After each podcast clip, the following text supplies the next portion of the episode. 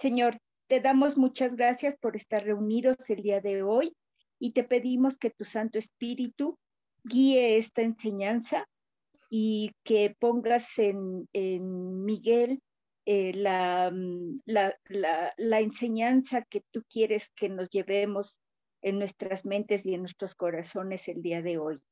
Todo esto, Señor, te lo pedimos y también te lo agradecemos en el nombre de nuestro Señor Jesucristo. Amén. Amén. Muchas gracias. Bien, pues entonces, eh, hoy vamos a ver la última parte de este capítulo, eh, prácticamente cinco, que es confianza en Cristo. Solo para recordar que me gusta que en la mente siempre tengan lo que hemos visto en esta parte que, que, estamos estudiando, porque es básica para la vida del, creyente. Entonces, empezamos por avanzando hacia la meta, luego fue vencer al mundo, a la carne y al diablo, hacer lo correcto, la seguridad de la salvación, y hoy estamos viendo el capítulo 5 de confianza en Cristo dentro de los cuales de esta conferencia vimos el camino a la salvación, basada en Romanos 3. Luego vimos una profesión de fe no es suficiente. Y bueno, nosotros tenemos muy claro el ejemplo, cuando menos la mayoría de la iglesia donde salimos, de cómo este tipo de, de fe nos salva y muchos viven engañados.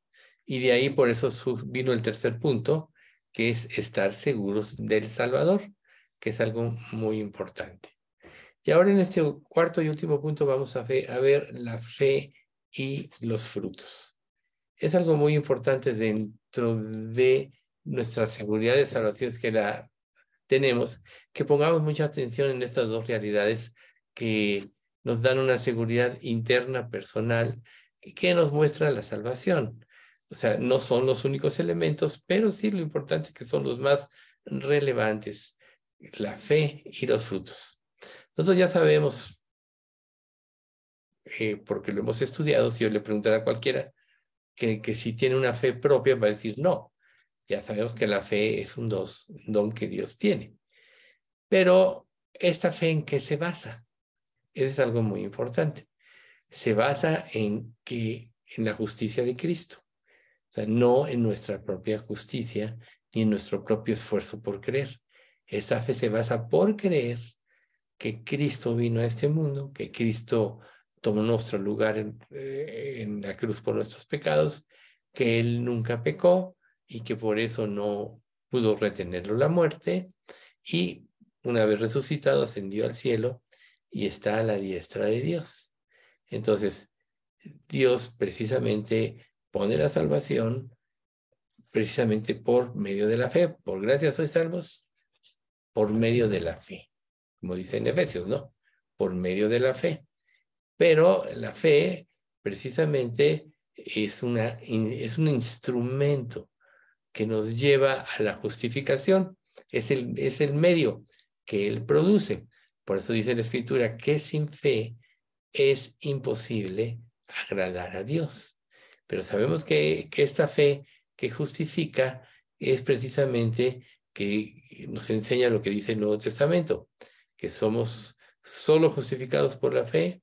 Y aquí en la preposición por es, que es muy importante dentro de esta, es que este, esta acción, esta preposición produce algo. Somos justificados por medio de lo que la fe produce, que es precisamente la salvación. Nos señala precisamente que nuestra fe sea la base meritoria de nuestra salvación. Por eso es que es, por eso es, es que es un don. La base meritoria es lo que Cristo hizo en la cruz y precisamente creer lo que Cristo es, en la cruz es lo que nos permite ver esas realidades de lo que Jesús vivió. Recordemos, por ejemplo, que Dios, cuando duda, cuando Jesús resucita y, y no está, eh, Tomás le dice, bueno, yo no voy a creer si no meto mis dedos en su herida, etcétera, ¿no? Y, y, se aparece el próximo sábado Jesús y le dice, haz esto que, que dijiste, y no seas incrédulo. Dice, creíste porque viste. Bienaventurados los que sin ver creerán. Y es precisamente ese el efecto de la fe, que está basada en los méritos de Jesús. Y por eso es tan importante que nosotros no dejemos de, meditar mucho en la vida de Jesús. Recuerden que ya habíamos mencionado recientemente la importancia de los evangelios en la Biblia. Toda la Biblia es, una unidad, es la palabra de Dios, es Dios revelado a los hombres. La Biblia, podríamos decir, es Jesús revelado a los hombres, por eso eh, has engrandecido tu nombre y tu palabra por sobre todas las cosas. Pero los cuatro evangelios que narran la vida de Jesús y que cada uno de ellos tiene un enfoque diferente como siervo, como rey, como sacerdote y como Dios. Cada uno tiene un enfoque, nosotros tenemos que estudiarlos muy profundamente para que nuestra confianza nos lleve a, que todo esto que Jesús vivió cuando vino a este mundo es una realidad. Recuerden que al poco tiempo de que Jesús ascendió a los cielos, y empezaron los discípulos en el poder del Espíritu a predicar como el primer discurso de Pedro en el libro de Hechos, donde prácticamente actúa el Espíritu Santo y él les dice, ustedes condenaron al autor de la vida, etcétera, y dice que todos se llenaron de, de profunda convicción y dijeron, ¿qué haremos? O sea, estaba actuando el poder de Dios, pero muchas personas al poco tiempo empezaron a negar que Cristo había venido en carne, que que todo lo, tenemos ya adentro, solo hay que hacer que se manifieste, y muchas desviaciones de ese tipo pasaron. Entonces, ¿qué pasa cuando una persona no tiene firmes sus convicciones en cuanto a, lo que dice creer? Cuando viene un falso argumento que puede tener lógica humana, va a dudar. Y esa, y esa fe, y esa no va a ser una fe. O sea, la fe verdadera hace que no te muevas de, de lo que Dios revela y donde has creído. Por eso, volvemos a Hebreos 11.1. Es la certeza de lo que se espera, la convicción de lo que no se ve. Ninguno de nosotros estuvo presente cuando Jesús murió y cuando Jesús resucitó. ¿Por qué podemos creer? Porque todas estas verdades el Espíritu Santo las hace una realidad en nuestra mente. Y las verdades de la palabra, como están de acuerdo a nuestra conciencia, se acoplan para confirmar que lo que estamos oyendo es verdad. Pero ¿qué pasa si no tenemos un conocimiento profundo de la palabra de Dios? Cualquier desviación, por más sutil que sea, nos va a hacer dudar y ya no estamos, ya no vamos a estar viviendo en la fe. Por eso es que uno de los elementos importantes primero para salvarse es la base meritoria precisamente de lo que Cristo hizo en la cruz. Eh, únicamente la justicia de Cristo es lo que nos lleva a ser justificados delante de Dios. Y esto solo se da por medio de creer estas realidades reveladas en la palabra de Dios. Entonces, eh, ya, ven que estamos eh, en esta última época y de hecho una de las Biblias que, que se estudian, que es la de, la de Sproul, que es la Biblia de la Reforma, habla de que muchas personas, la iglesia, se habla mucho en la actualidad de la iglesia reformada, y no es que sean nuevos conceptos, ni que, ni que sea un nuevo criterio, caminos diferentes, sino quiere decir que la iglesia reformada está volviendo a los valores básicos revelados en la escritura. Por eso son las cinco verdades. Solo gracia, solo fe, solo Cristo, eh, y la gloria sea para Dios, ¿sí? Y solo la palabra de Dios también. Esas son las cinco verdades. Entonces, eso es lo que es la iglesia reformada, no algo nuevo, sino haberse vuelto a los valores eh, básicos de la salvación y lo que está revelado y escrito desde el primer siglo, cuando se completaron las escrituras. vivir en estos valores nos va a permitir desechar precisamente las sutilezas que muchos falsos predicadores dan, que nos pueden llevar a una falsa creencia, a una falsa fe y por tanto a no ser justificados. Por tanto, la causa instrumental de la salvación es la fe y la fe está basada en que todas estas realidades son, son dadas a través de lo que Cristo vivió en este mundo en el tiempo que Él estuvo así estuvo aquí. Entonces, si nosotros somos justificados por la fe, o sea, por medio de la fe, eso es lo importante para nosotros. ¿Sí? E, esto, o sea, ser justificados por medio de la fe produce en nosotros precisamente la certeza tal de que lo que Dios hizo se va a aplicar a nuestra vida, que ya hay una seguridad que nadie nos puede quitar. quitar. O sea, podría decir que la verdadera fe expresa el medio por el cual se produce algo. ¿Y qué es este algo?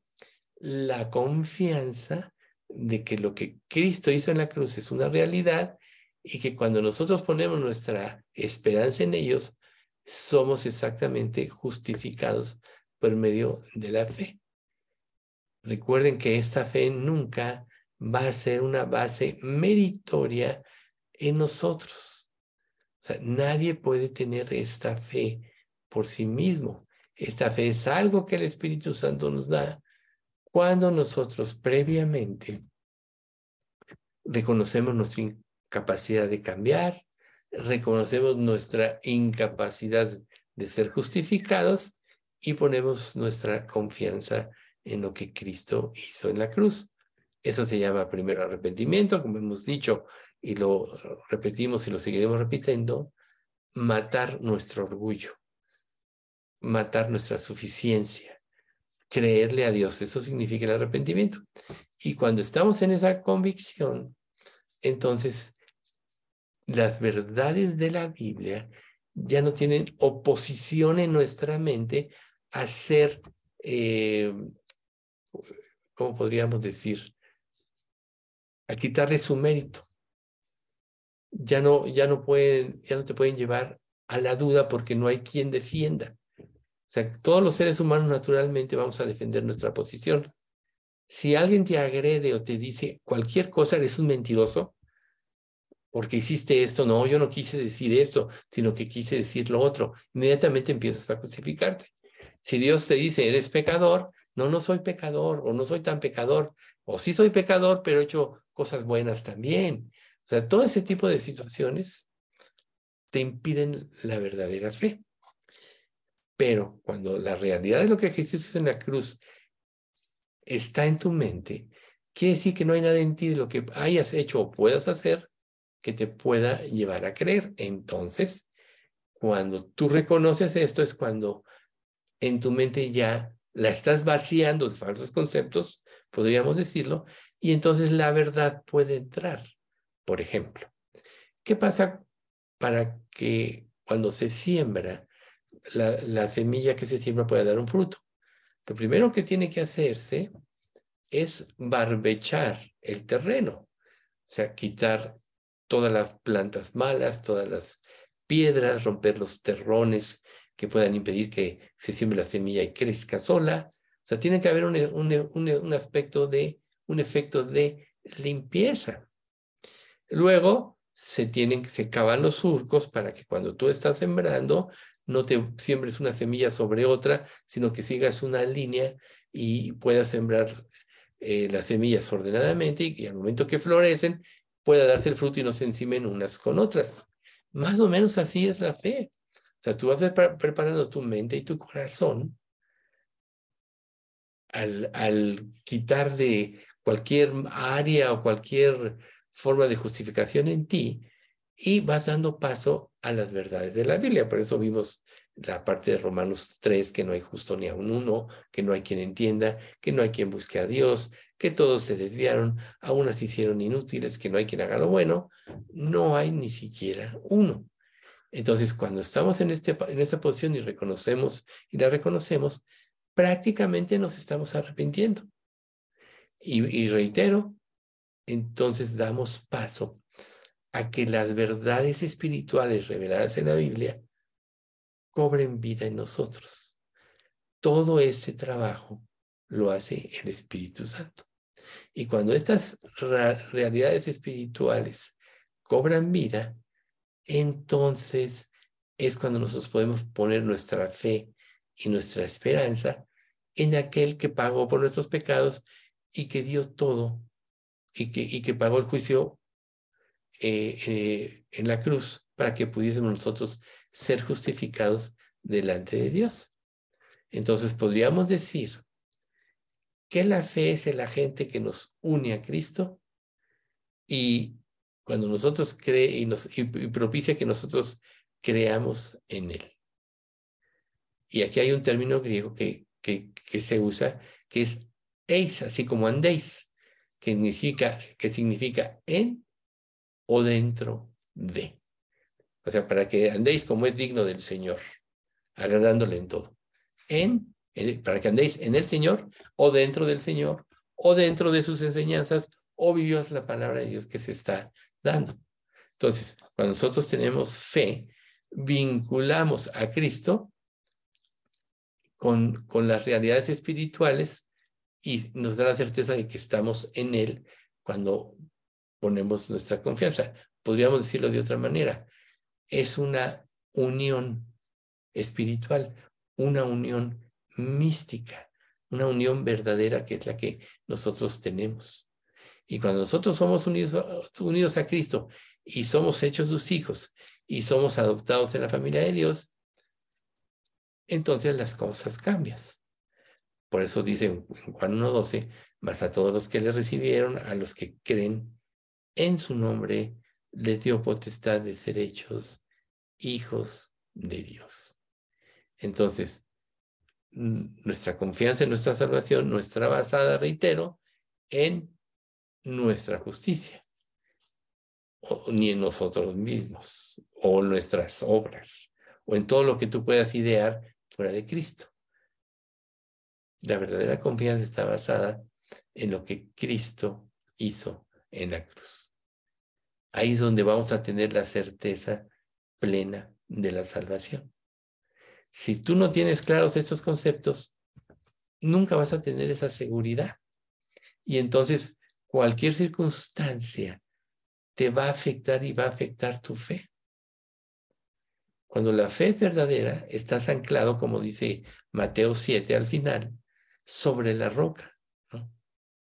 Primero dice Mateo 7, no todo el que me dice Señor, Señor, entrará en el reino de los cielos, sino el que hace la voluntad de mi Padre que está en los cielos. Y en primera de Juan dice, y esa es la voluntad del Padre, el que, me, que, creáis en el nombre, que creáis en el nombre del Señor Jesucristo. Esta es la voluntad de Dios, que creamos en Cristo. Entonces aquí nosotros estamos conjuntando precisamente que no es nombrar el nombre de Dios, no es decir me arrepiento, sino es una actitud de corazón que, se, que surge del verdadero arrepentimiento y de hacer una realidad las verdades espirituales reveladas en la Biblia. Por eso es que nunca nadie va a poder tener confianza real en sí mismo si no sigue estos pasos. Y por eso muchos dicen que están en Cristo, pero no están en Cristo porque no están fundados en la roca. Y es precisamente lo que sigue en Mateo. Primero dijimos, no todo el que me dice Señor, Señor entrará en el reino de los cielos, sino el que hace la voluntad de mi Padre que está en los cielos. Y luego dice, Señor, Señor, no profetizamos en tu nombre, y en tu nombre hicimos muchos milagros, y en tu nombre echamos fuera demonios. O sea, puede haber señales, puede haber eh, convincencia, ¿no? Te pueden aparentemente convencer, pero la realidad es que no hay un cambio real interno. Por eso sigue diciendo Jesús, por tanto, todo aquel que oye estas mis palabras y las hace, lo compararé a un hombre prudente que edificó su casa sobre la roca. Entonces, si te das cuenta, ahí es donde está el primer paso, sobre la roca, que es escrito sobre las verdades espirituales. Entonces, sobre lo que Jesús declaró, sobre lo que el Espíritu Santo inspiró en los profetas y en los apóstoles.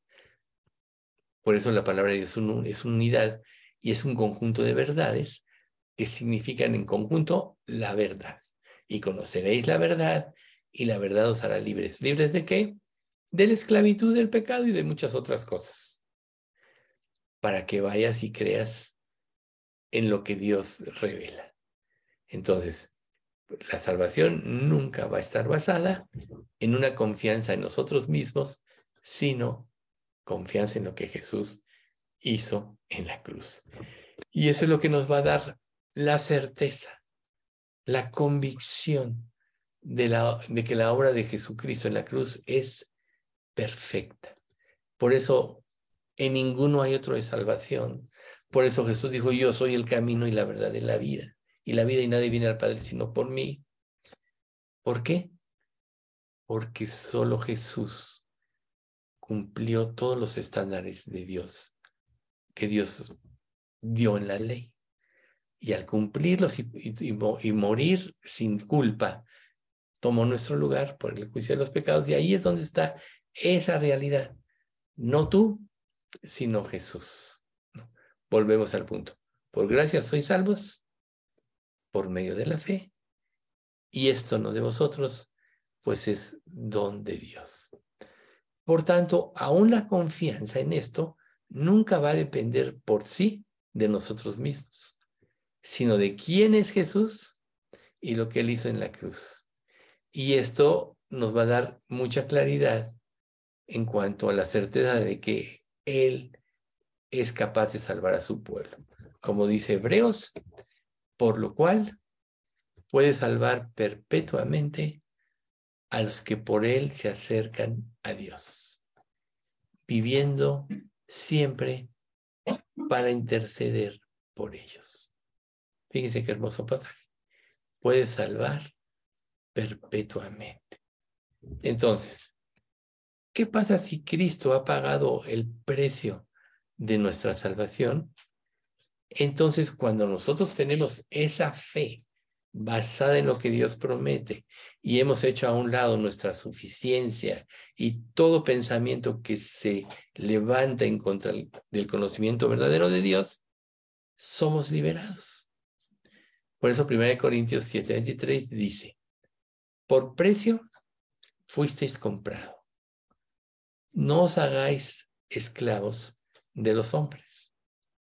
O sea, si tú no crees en las verdades de una u otra manera, te vas a hacer esclavo de algo.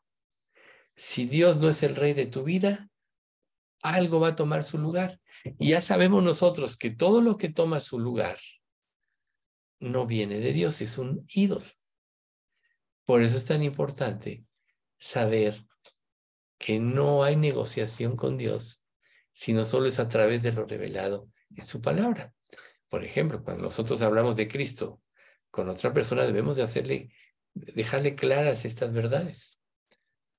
Porque si no le quedan claro, va a tener ideas que lo desvíen de, de la salvación.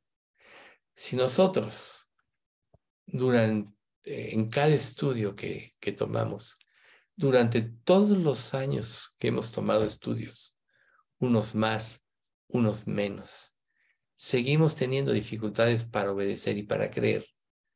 Imagínense qué no puede pasar con una persona que no tiene esta fe. Bueno, lo que puede pasar es que no depende de nosotros, sino de lo que la obra que Dios está haciendo a través de su Espíritu Santo en esta persona. Pero, ¿cómo vas tú a convencer a una persona de lo que no crees o cómo vas tú a mostrar este tipo de realidades si no están bien asentadas en ti y en tu corazón? Por eso es tan importante saber que Jesús se ofreció como una oblación, o sea, como una ofrenda y sacrificio ante el Padre por nosotros. Y es el único que nos puede redimir. Y que lo más importante y la más, la más grande esperanza que nos da es que nos hace parte de su familia. A todos los que recibieron les dio potestad de ser hechos hijos de Dios.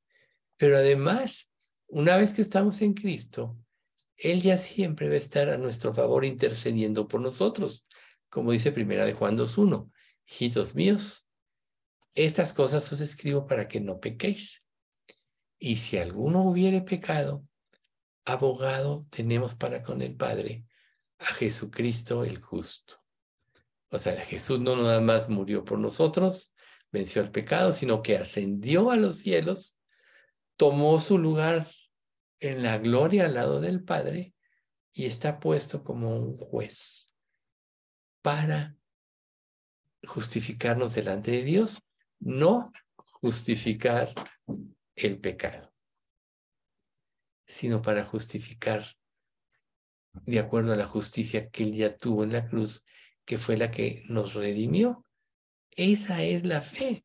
Entonces tenemos nosotros que entender que la confianza en nuestra salvación debe de reposar en la confianza que tenemos en nuestro Salvador. Y si tenemos confianza en nuestro Salvador, ¿qué tanto le estamos obedeciendo? Ahí es lo que tú tienes que preguntarte. ¿Qué tanto le estás obedeciendo? ¿Cuántas veces tú puedes no acercarte a Dios tratando aún de guiarlo a lo que tú quieres que haga? ¿O cuántas veces tú no te acercas ante una persona espiritual, así como un pastor, para pedir un consejo y tratas de orientar las cosas o plantearlas de manera que te diga lo que tú ya decidiste hacer o lo que tienes que hacer. Eso es tan común. Por eso es tan difícil discernir a veces lo que realmente le pasa a una persona si no es por el Espíritu Santo. Pero todo esto solo es un ejemplo de lo que es no tener la posición correcta de la fe que nos da la seguridad. Si tú tienes seguridad en lo que Cristo hizo en la cruz, vas a tener seguridad en tu salvación. Y si tienes seguridad y crees lo que Él revela, automáticamente lo vas a obedecer, lo vas a seguir. Y si Él promete o prometió salvarnos de forma plena, o sea, completa y en forma eterna, si en, si en realidad depositamos nuestra fe en Él, ¿dónde viene la duda? ¿O dónde viene el que tú quieras seguir un camino diferente? Querer hacerlo solo denota que no tienes una verdadera fe o no está verdaderamente cimentada. Pero tenemos que empezar siempre por el cimiento. ¿Cuál es el cimiento? Lo que, lo que dice la palabra de Dios. Ese es el cimiento. Si tú no tienes este cimiento, entonces, ¿cómo puedes tú fundamentar tu vida en Cristo? Recuerden, la escritura misma dice que la piedra angular, o sea, la piedra más importante de la edificación, que es el cimiento de todo, es Cristo. Y todo lo que tú hagas después de esto va a depender si obedeces o no. Por eso en 1 Corintios 3 dice, pues si alguno edifica sobre este fundamento con heno, oro, plata, heno, jarasca, la obra de cada uno se hará manifiesta. O sea, tú tienes que tener este cimiento y por eso lo estamos estudiando. Porque tú podrías decir, oye, pues todo eso que dices ya lo sé, ya lo hemos estudiado muchas veces, pero no tienes este orden de ideas que te puede permitir en un momento determinado fundamentar tu fe o saber o detectar algún error en el cual estás viviendo y por eso Dios no te responde, por eso no obtienes en un sentido la bendición de Dios, por eso no le sirves como deberías servirle, por eso es que no te puedes entregar como deberías hacerlo. Recuerden, el amor de Cristo nos constriñe pensando esto, que si uno murió por todos, luego todos murieron y por todos murió para que los que viven ya no vivan para sí, sino para aquel que murió y resucitó por ellos. Esta es el efecto de la verdadera fe. Entonces, si tú no estás viviendo de esta manera, quiere decir que sobre el fundamento, sobre la piedra angular que es Jesucristo, estás edificando con madera, heno y hojarasca. Y cuando venga la prueba de fuego, eso se va a quemar. Y si realmente eres salvo, te salvarás así como de panzazo irás a la eternidad sin recompensa alguna, solo entrarás. Y será mucho en comparación a lo que vivimos y estar con Cristo será mucho mejor, pero Dios te da dones para que le sirvas, para ir a darte recompensas, coronas, etcétera. Entonces, ¿qué sentido tiene tu vida si realmente no estás creyendo? Por eso es tan importante repasar el fundamento de la fe. Por eso es tan importante. Entonces aquí lo que deberíamos preguntarnos es si estamos realmente confiando en Cristo o no. Si estamos confiando, deberíamos percibir una sensación de confianza y seguridad en nuestros corazones. Nada te puede dar más seguridad que la verdad. Como dice un pasaje, pues nada podemos contra la verdad, sino por la verdad. Nada podemos contra la verdad, sino por la verdad. Y si esta verdad no rige tu vida, quiere decir que estás viviendo una mentira. Quiere decir que quizá desde el fundamento de tu fe estás mal, creíste o no has creído como debes de creer. Entonces, quizá la pregunta que tendrías que hacerte es, ¿realmente me fío de Cristo o tengo confianza en Cristo? ¿Realmente estoy en Cristo? ¿Estoy en eso? ¿Has puesto tu confianza para que Él te redima? ¿Qué significa esto? Que si alguno está en Cristo, nueva criatura es. Las cosas viejas pasaron. He aquí todas son hechas nuevas. Está haciendo nuevo todo en tu vida. Se renueva cada día tu vida en tu confianza en cosas que Dios te muestra y está trabajando en ti. O te quedas estancados como seres humanos. Tendemos a, a estancarnos. Dicho así coloquialmente, tendemos a sentarnos en la silla es como cuando determinas hacer ejercicio, ponerte a dieta. A lo mejor estás entusiasmado los primeros días y lo haces y todo, pero luego las cosas van tomando su, su curso y vuelves a la rutina y otra vez vuelves a lo de antes. Recuerden que la vida cristiana siempre va en ascenso, es como la famosa cuesta en patines. Si tú no estás cada día ejercitándote en la fe y en la gracia, te vas a regresar. Imagínense que hay la historia de un pastor que en el lecho de muerte le habló a uno de sus discípulos y le dice, le dijo, oye, háblame de Cristo. Porque realmente en este momento no estoy seguro a dónde voy a ir. Quiere decir que no ancló estas verdades en su vida, en su corazón, que no se cuestionó si realmente había creído. Entonces, estos dos cuestionamientos que acabamos de tener, ¿te fías realmente de Cristo? ¿Has puesto realmente tu confianza en Él o la pusiste para que Él te redimiera? Deben tener cierto grado de certeza en tu mente y en tu corazón. Porque cuando esto sucede, Dios mismo te da el testimonio, como dice Romanos 8:14. El Espíritu mismo da testimonio a nuestro espíritu de que somos hijos de Dios. El Espíritu Santo es el que te confirma.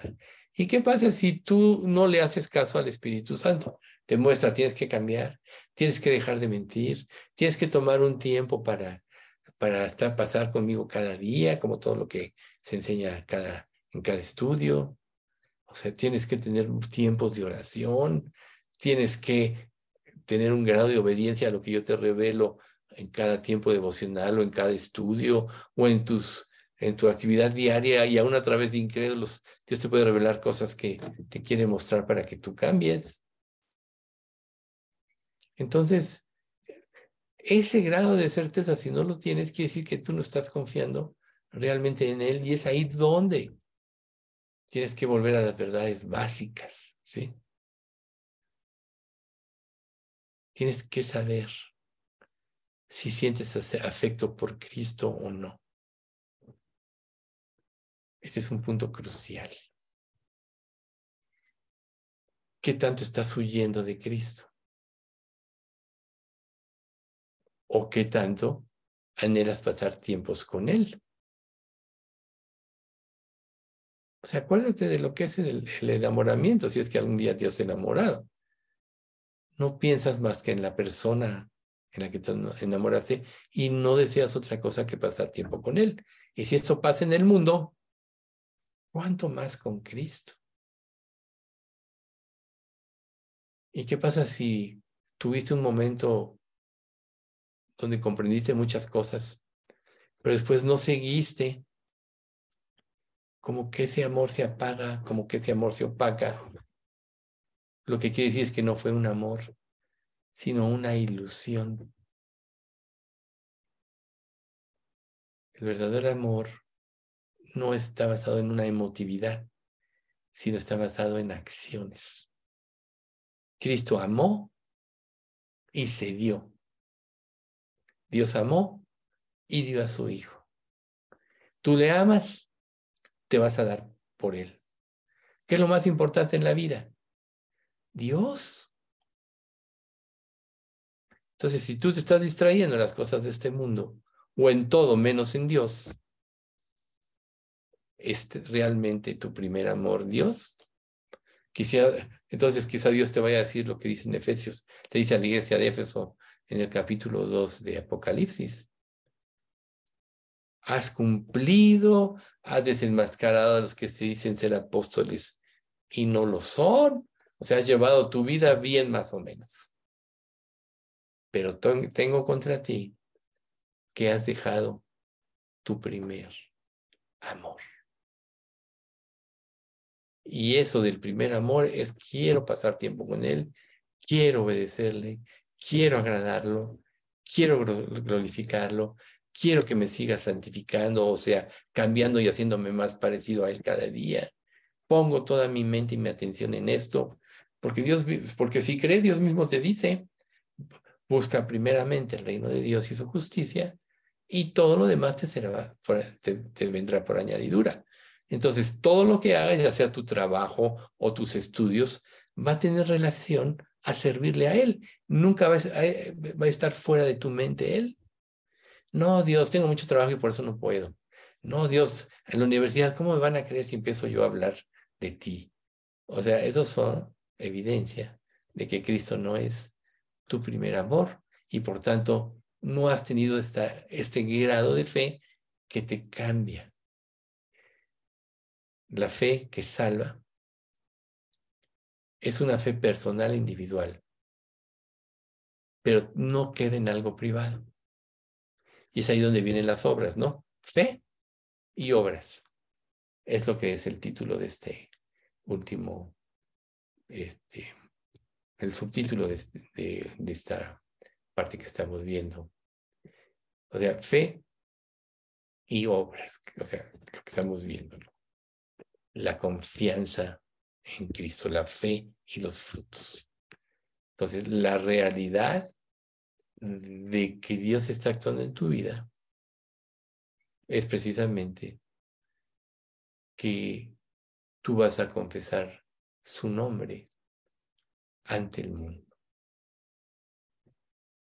No sé si tú salgas a la calle y sobre todo en estos últimos tiempos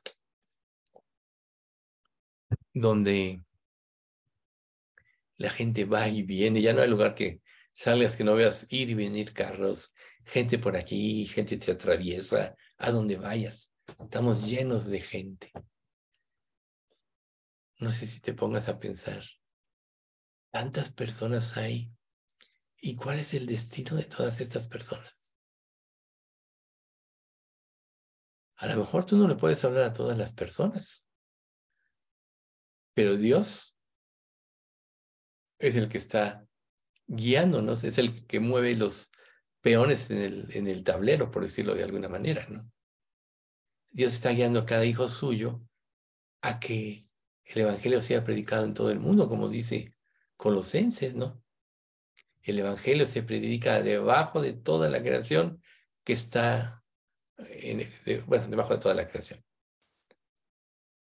¿Y quién, lo, ¿Y quién lo va a predicar? El que realmente cree. ¿Quién lo va a predicar correctamente para que las personas tengan las verdades correctas y se puedan salvar verdaderamente. Y toda esa gente ¿Cuántos ni le conocen? Tal vez algunos ni siquiera han oído hablar de él nunca. Y tú pensando en tus problemas, pensando en tus proyectos, pensando en que quizá Dios no te dé. Te estás desviando ahí del objetivo principal de tu vida. El objetivo principal de tu vida es ir por todo el mundo y predicar el Evangelio.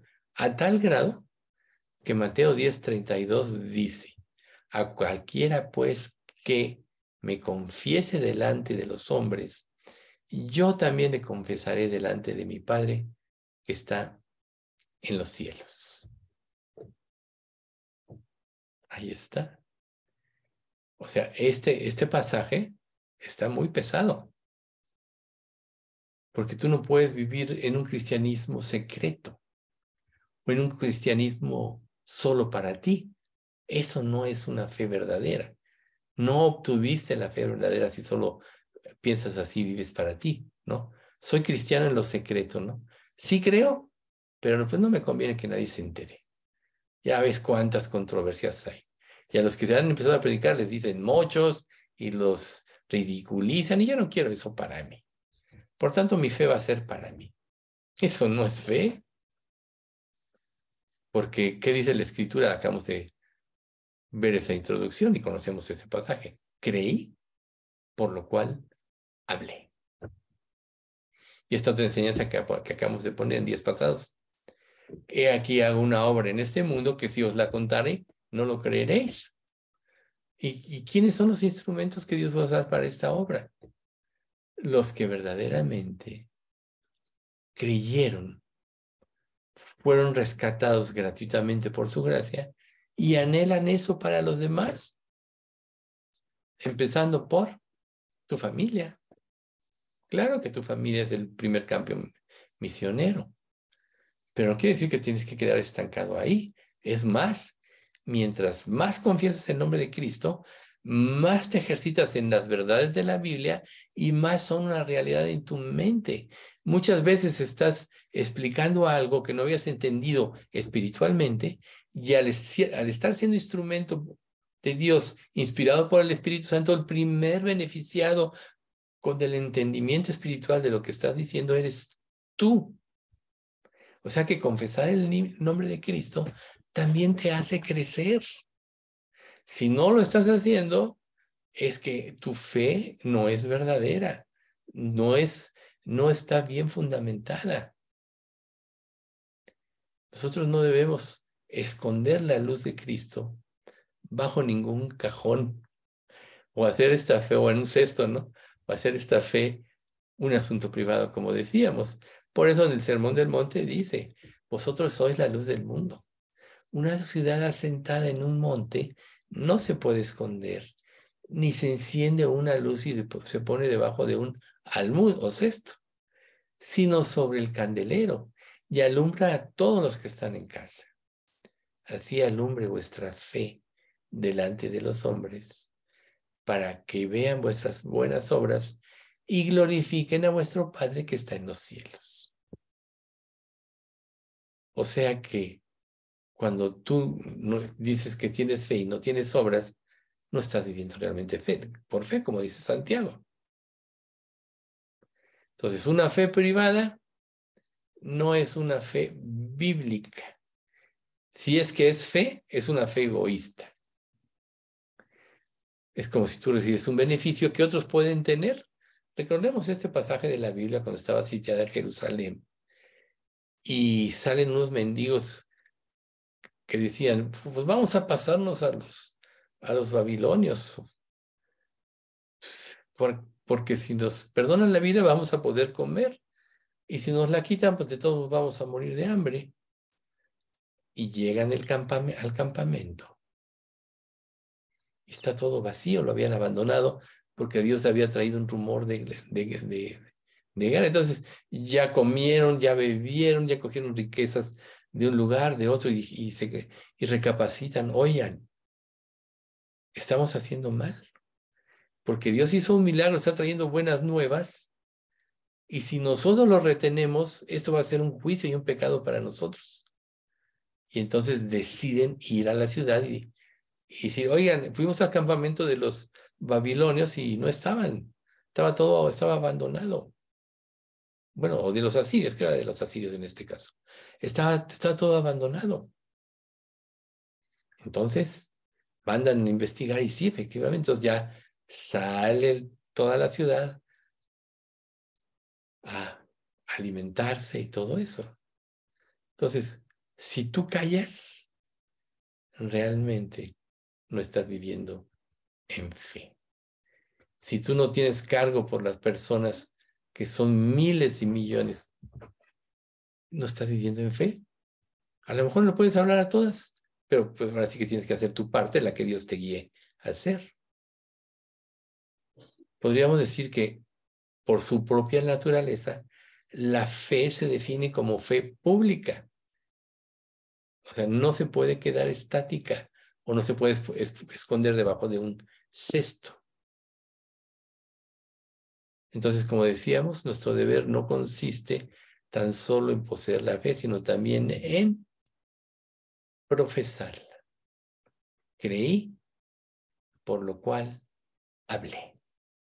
Nosotros también creemos, por lo cual también hablamos.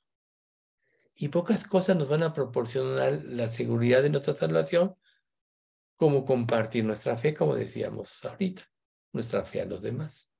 Pocas cosas. Cuando tú sirves a Dios, cuando tú obedeces, es cuando te vuelves un individuo seguro de las verdades y seguro de tu salvación. Tu salvación. El Espíritu Santo va a dar testimonio y nadie te va a hacer dudar. Pero cuando hay alguna duda y se mete la cizaña, la duda es como una pequeña grieta en un muro. A lo mejor ahí, ahí está y pasan años y años y años. Pero si metes una,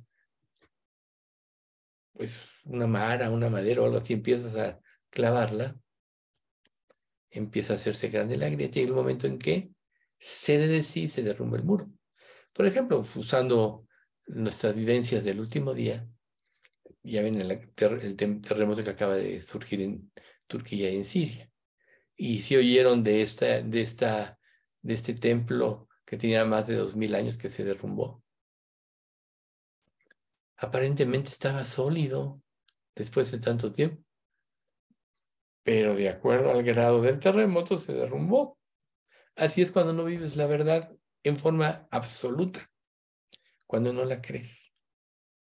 Esa duda que no has aclarado con Dios, si tú no la resuelves con las escrituras y buscando a Dios cada día, más adelante va a ser que se desplome toda tu estructura cristiana. Y lo más grave de esto, ¿sabes qué es? Que cuando no somos salvos y creemos que lo somos, tratamos de imitar la vida cristiana. Recuerden que Cristo dijo, venid a mí todos los que estáis trabajados y cargados y yo os haré descansar. ¿Verdad? O sea, Cristo te hace descansar si vienes a Él. Pero cuando tú no tienes una fe verdadera, entonces toda la vida cristiana la vas a, tratar de llevar tú en tu fuerza. ¿Y hasta qué grado vas a llevar esa vida cristiana? Hasta el límite de tus fuerzas, porque no es Cristo quien está produciendo, sino tú mismo. O sea, es una falsa fe, una falsa vida basada en una falsa fe. Por eso aquí están estos cuestionamientos tan importantes. Y cuando llegues al límite de tus fuerzas, se va a derrumbar. Para ejemplificarlo de una manera más clara, los levantadores de pesas. Imagínate la competencia. Conforme van avanzando en la competencia, van aumentando el peso sobre ellos que van a levantar.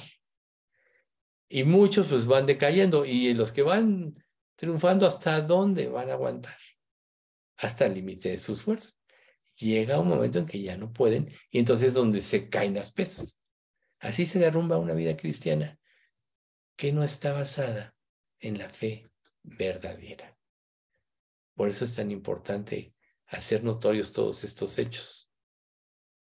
Porque la, las obras, consecuencia de la fe verdadera, es una de las marcas más importantes de la fe que salva, de la fe salvífica.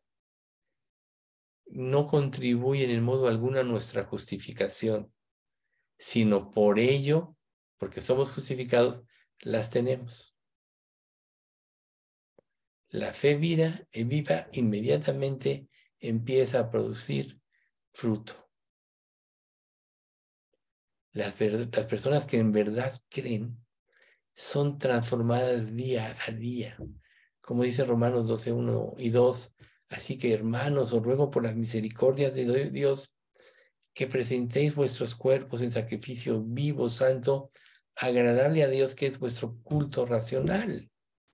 No os conforméis a este siglo, sino transformaos por medio de la renovación de vuestro entendimiento, para que comprobéis cuál sea la buena voluntad de Dios, agradable y perfecta. Estos dos pasajes son muy importantes, porque como decíamos anteriormente, cuando crees en Cristo, forzosamente dejas de vivir para ti. Por tanto, ahí está el primer punto, el versículo 1. Tienes que presentar tu cuerpo en sacrificio vivo, voy a renunciar a mis metas, voy a renunciar a lo que yo anhelo y deseo para seguir la obra de Dios porque es más grande que todo lo que yo pudiera hacer o pensar. Rebasa mi más, más grande pensamiento. Y luego viene el versículo 2. No te conformes al sistema de pensamiento que hay en este mundo. Ah, cómo nos influye, cómo nos hace desviar. Desviarnos de la verdad. Muchos piensan todavía que su vida está solucionada por el dinero. Si yo tuviera dinero, si tu vida está solucionada si cambiaras quizá de trabajo o si vivieras en otro lugar. No, eso no te soluciona nada. Tu vida está solucionada cuando tú renuevas tu entendimiento y te vas centrando en las verdades de la Biblia y ves como lo más importante que es en la existencia la obra de Cristo. Y cuando haces esto, compruebas que la voluntad de Dios es buena, agradable y perfecta. ¿Por qué? Porque estás haciendo la voluntad de Dios y entonces el Espíritu te confirma, te alienta, te nutre. Cuando nosotros nos convertimos verdaderamente por tener una verdadera fe, esta fe y esta, y esta conversión no nos transforma por completo al instante. Si no, Pablo no diría, o Gálatas insensatos, por quienes sufro dolores de parto, hasta que Cristo sea formado en vosotros. Dios, o sea, no se diría. Quiere decir que somos transformados. Dios nos da una nueva mente, un, nuevo corazón, nos da la mente de Cristo, efectivamente. Pero somos como niños espirituales. Por eso Pedro dijo, desead como niños recién nacidos la leche espiritual no adulterada para que por ella crezcáis para salvación. Por tanto, el proceso de cambio empieza al momento de la conversión y va en aumento. Primero, como dice 1 Corintios 1:30, por lo cual por él estáis vosotros en Cristo Jesús, el cual nos ha sido hecho por Dios sabiduría para entender nuestra condición y tener la fe que salva. Una vez que nos humillamos, que nos arrepentimos, somos justificados por esta fe y luego viene el proceso de santificación hasta el momento en que yo nos llame a su presencia, que es el momento de la redención.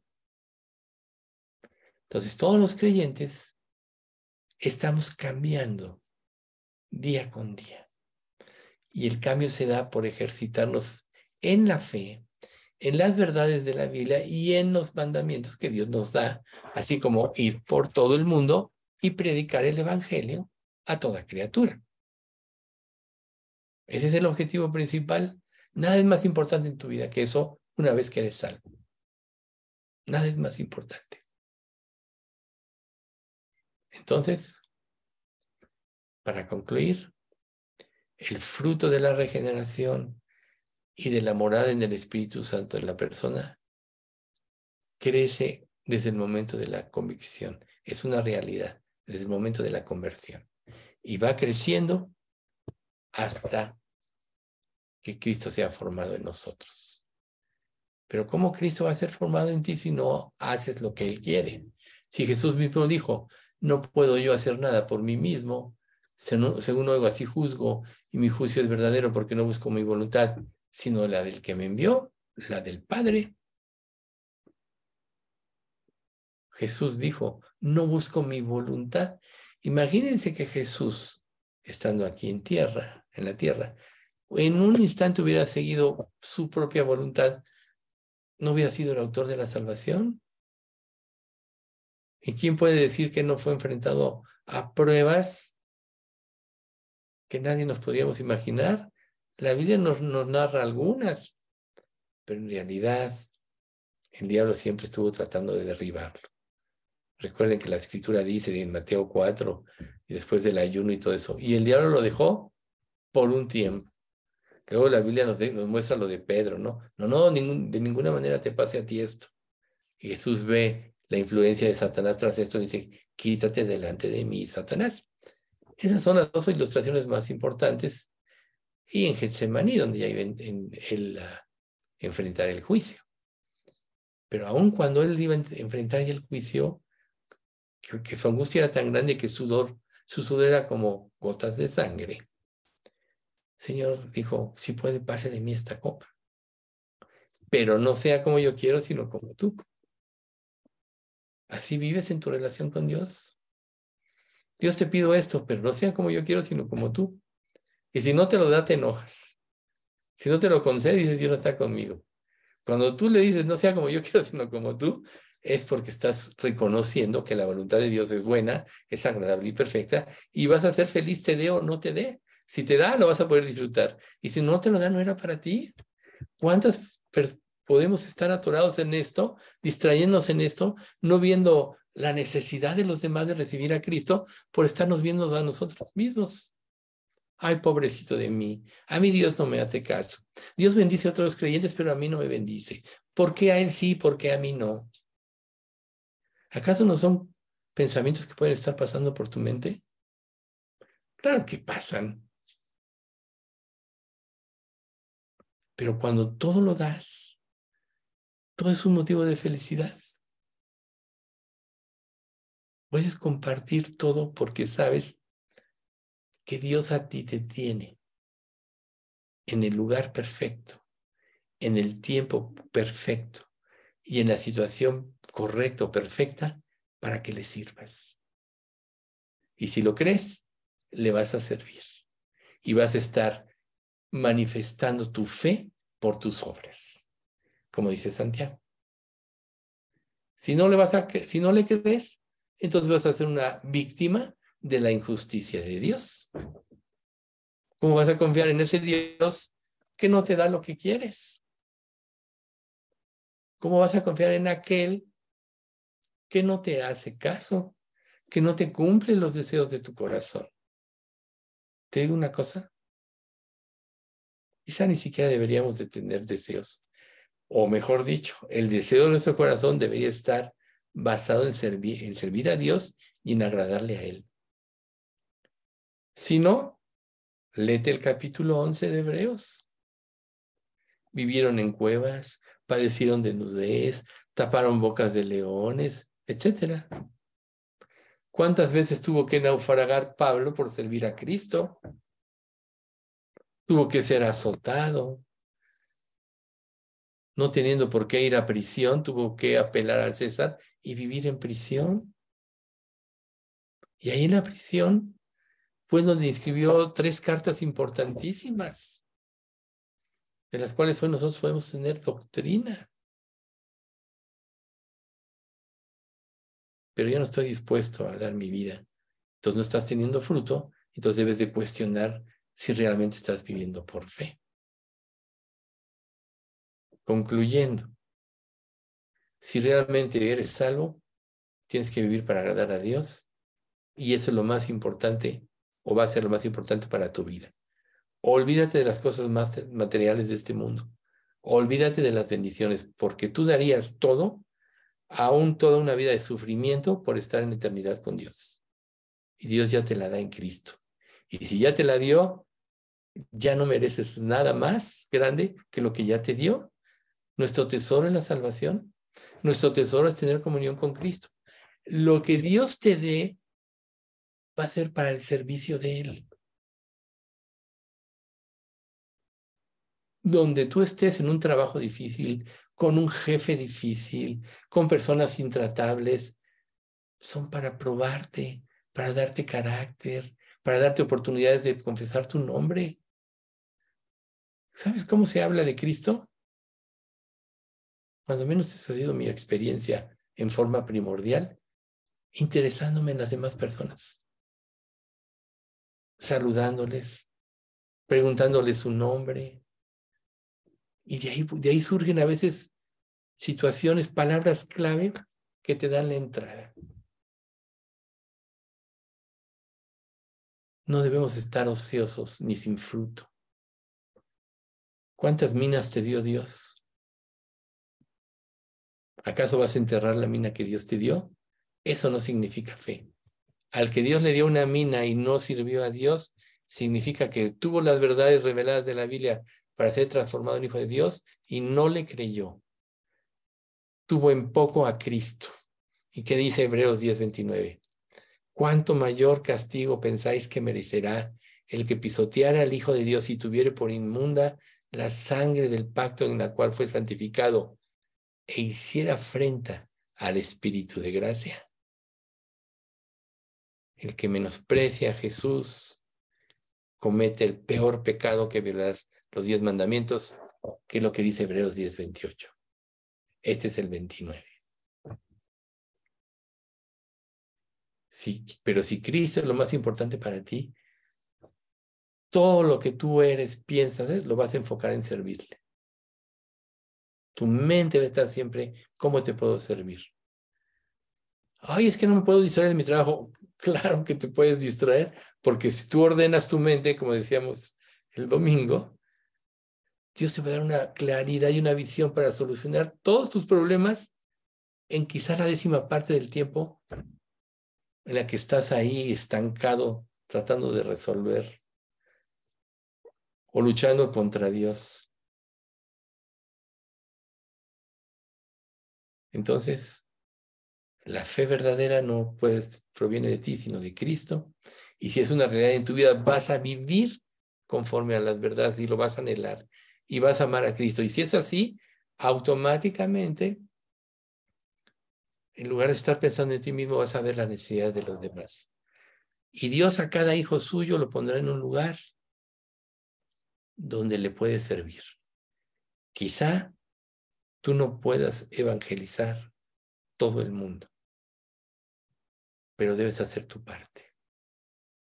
Y esto es no estar ocioso ni sin fruto en cuanto al conocimiento del Señor Salvador Jesucristo. Pero ¿qué dice después? Pero el que no tiene estas cosas es ciego. Tiene la vista muy corta, habiendo olvidado la purificación de sus antiguos pecados. Qué claro es este versículo. Ahorita no tengo la cita en la mente este pasaje, pero ahí está en la Biblia. Pero el que no tiene las cosas, estas cosas, es ciego.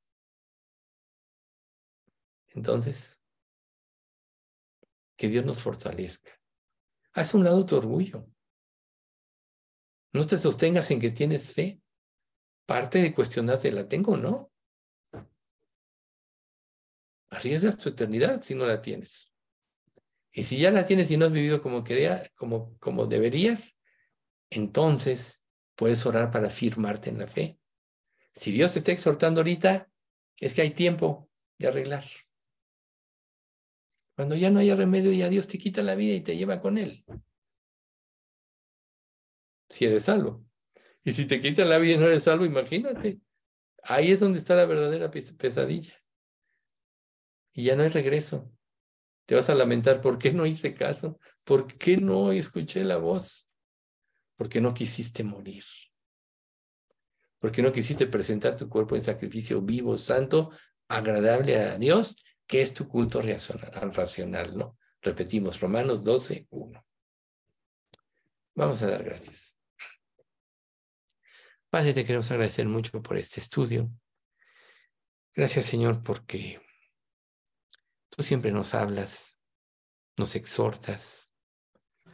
Y sabemos, Padre, que todas estas exhortaciones deben de conducirnos a ti, Señor. Darnos un aliento para buscarte en verdad y de todo corazón y para que nos afirmes en la fe y en la gracia. Realmente queremos servirte, realmente queremos amarte de tal manera que esto nos lleve a dar nuestra vida sin restricción para ti, para tu servicio. Y queremos glorificarte, Señor. Bendice a nuestra iglesia. Te pedimos, Señor, por los enfermos que tenemos, por Rocío que se siga recuperando, por Estelita que se recupere también, por Pati López que está en otro nuevo tratamiento. Fortalécela, Señor, y, y sánala, te lo pedimos, glorifícate en su vida. Y pues por todos los demás que padecemos, Señor. Nos ponemos en tus manos, sabiendo que aún lo que padecemos tú lo usas para que te busquemos. Y no importa lo que pase si tú eres el rey de nuestra vida y nos das la seguridad perpetua de nuestra salvación. Padre, te amamos, te glorificamos y te pedimos que tú llenes a nuestra iglesia de tu Santo Espíritu y pueda dar un testimonio vivo de ti. En nombre de Cristo Jesús te lo pedimos. Amén.